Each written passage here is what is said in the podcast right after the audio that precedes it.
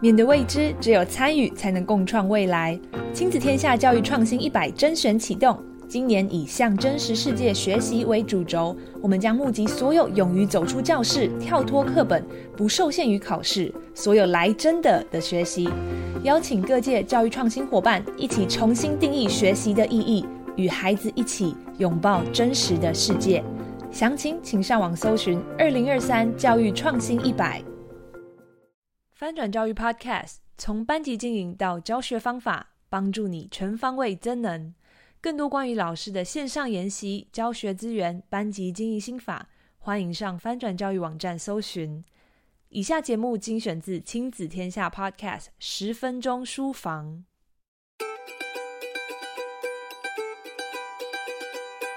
欢迎光临十分钟书房，精选书中智慧，经营你所爱的家。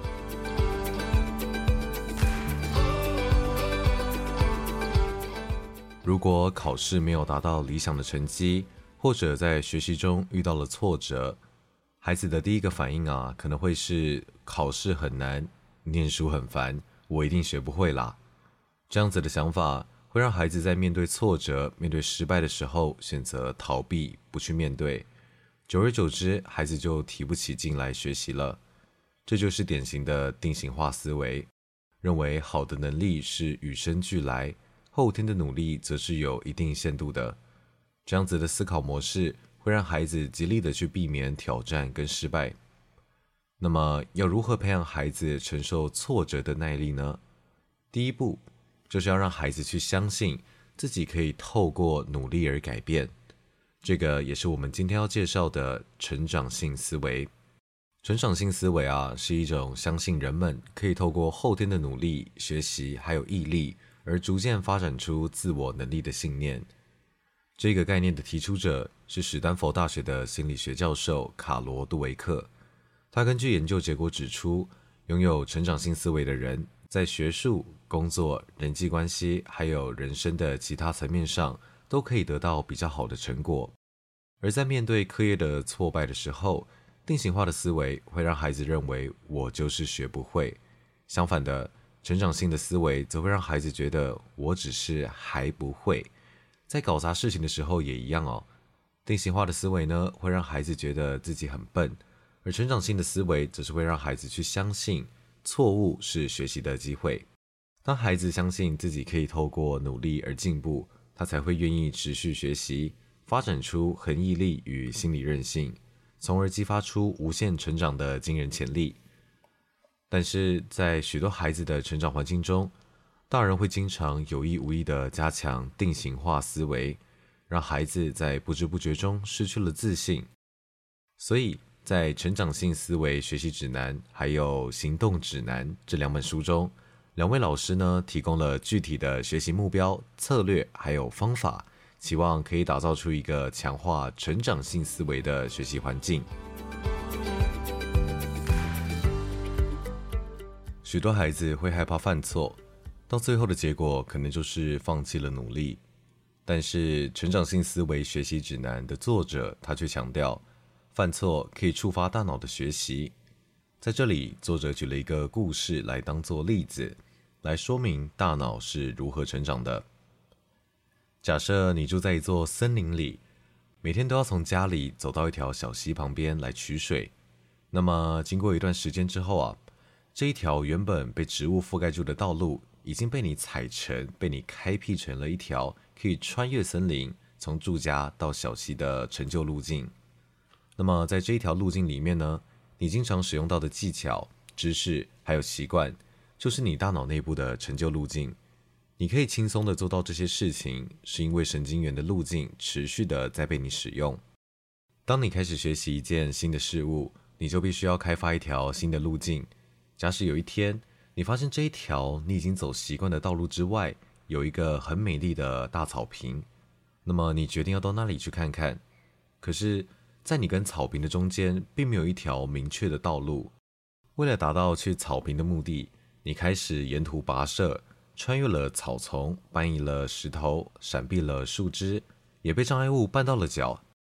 经历了千辛万苦，最后你终于抵达了目的地。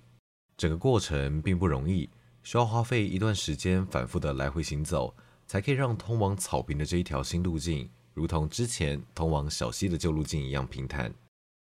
当你在学习新的事物，你就是在大脑的内部开辟了一条全新的路径，这就是神经可塑性。任何人都可以开辟新的路径，但是这是一项非常辛苦的工作，而且就像森林里的道路一样，如果你没有很常使用大脑内部的新路径，它就会被丛生的杂草覆盖，变得难以再度行走穿越。所以，一旦孩子了解了大脑是如何学习的，那么他们在承担还有面对新的挑战的时候，就可以去想象脑部运作的过程，并且去相信努力是能够提升能力的。那么，除了让孩子了解大脑可以随着刻意练习来成长之外，作者也建议说，当师长在给孩子回馈的时候呢，要用历程赞美来取代个人的赞美。像是你可以说：“哇，这次你考试考得很好，那么你是怎么读的？”又或者：“我真的很欣赏你花时间仔细地画完这幅画，而不是简简单单的说你很聪明，你好有艺术感。”当我们把称赞放在当事人做的过程，而不是放在当事人身上的时候，这个做法呢，将会有助于孩子去破除他原本认为有些人天生就是比较出色的这个想法，并且也可以让孩子了解到，只要肯努力，用对了方法，任何人都有能力成为他想要成为的样子，都有能力去学习任何的事情。相同的概念呢，也可以应用在对孩子的管教上。也就是用历程批评取代个人批评。当孩子的表现没有很理想的时候，如果你直接跟孩子说你在数学方面不怎么灵光诶，又或者你尽力了，但就是不够好，那么这样的意见反馈就是把失败跟挫折归咎到孩子的个人特质，会让他觉得自己的努力没有任何用处。而历程的批评呢，则是告诉孩子。这项策略对你没有效果，那么你还可以试试什么其他的办法呢？虽然这一次你没有达到目标，但是在过程中你学到了什么？有注意到吗？历程批评啊，它强调的是孩子他所投入的方向错误，又或者是他努力的还不够。那么这样子呢，会让孩子的思维从我不会变成我还不会，让他能够去寻找改进的方法。这就是成长性思维带来的还没的力量。内在声音诉说的内容会影响我们通往成功或是失败。一旦孩子能够厘清内在的声音是来自哪一种的思维，他们就可以做出改变。有一位流行巨星，他曾经告诉记者，为了克服天生的胆小，所以他在脑中呢就假想出了一个舞台角色，叫做魅力沙夏。每当他站上了舞台，他就会成为这一位魅力沙夏，在心理上呢，就可以转换成另一个自我，给他需要的信心，展开一个热力十足的演出。对学生来说，要理解一种不知名的念头，有时候是非常困难的，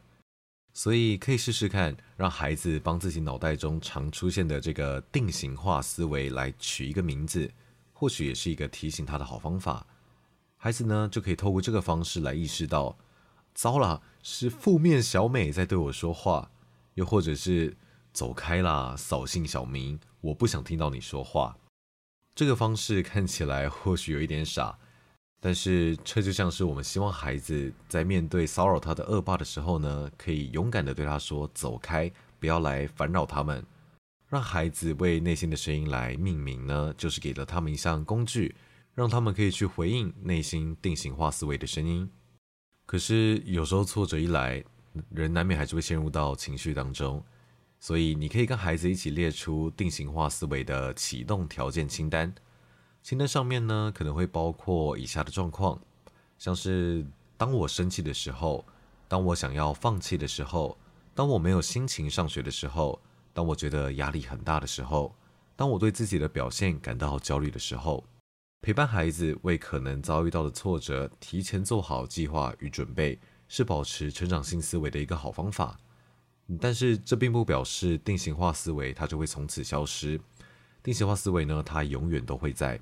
可是当孩子可以有所准备，有能力的去运用成长性思维来克服定型化思维的问题的话，那么孩子就可以有能力去迎接新的学习挑战。以上内容出自《成长性思维学习指南》《成长性思维行动指南》，由亲子天下出版。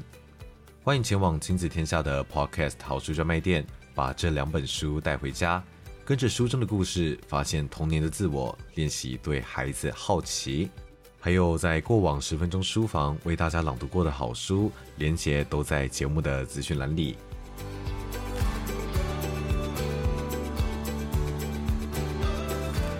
亲子天下 Podcast，周一到周六谈教育、聊生活，开启美好新关系。欢迎订阅收听 Apple Podcast 和 Spotify，给我们五星赞一下，也欢迎在许愿池留言回馈。我是说书人钟威，我们下次见。